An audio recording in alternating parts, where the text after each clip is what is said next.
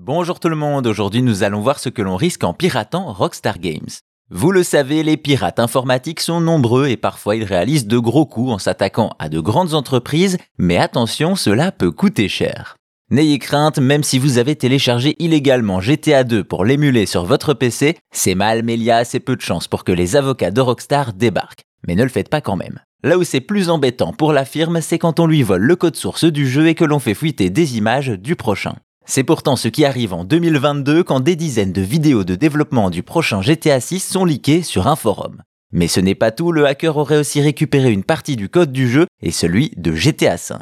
Le code source est un peu la recette du jeu, ce qui, vous vous en doutez, comporte beaucoup de secrets de développement.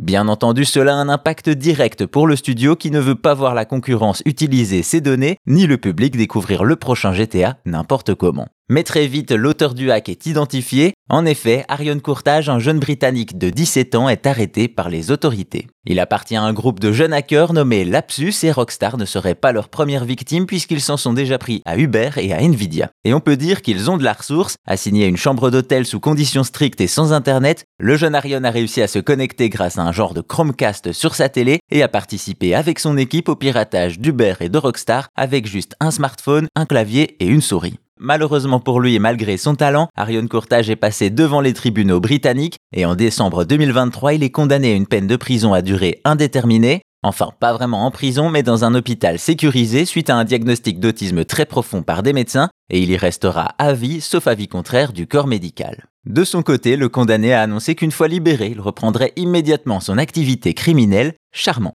Voilà donc ce que l'on risque en piratant GTA, un peu comme dans le jeu, des étoiles de recherche et une arrestation, direction prison.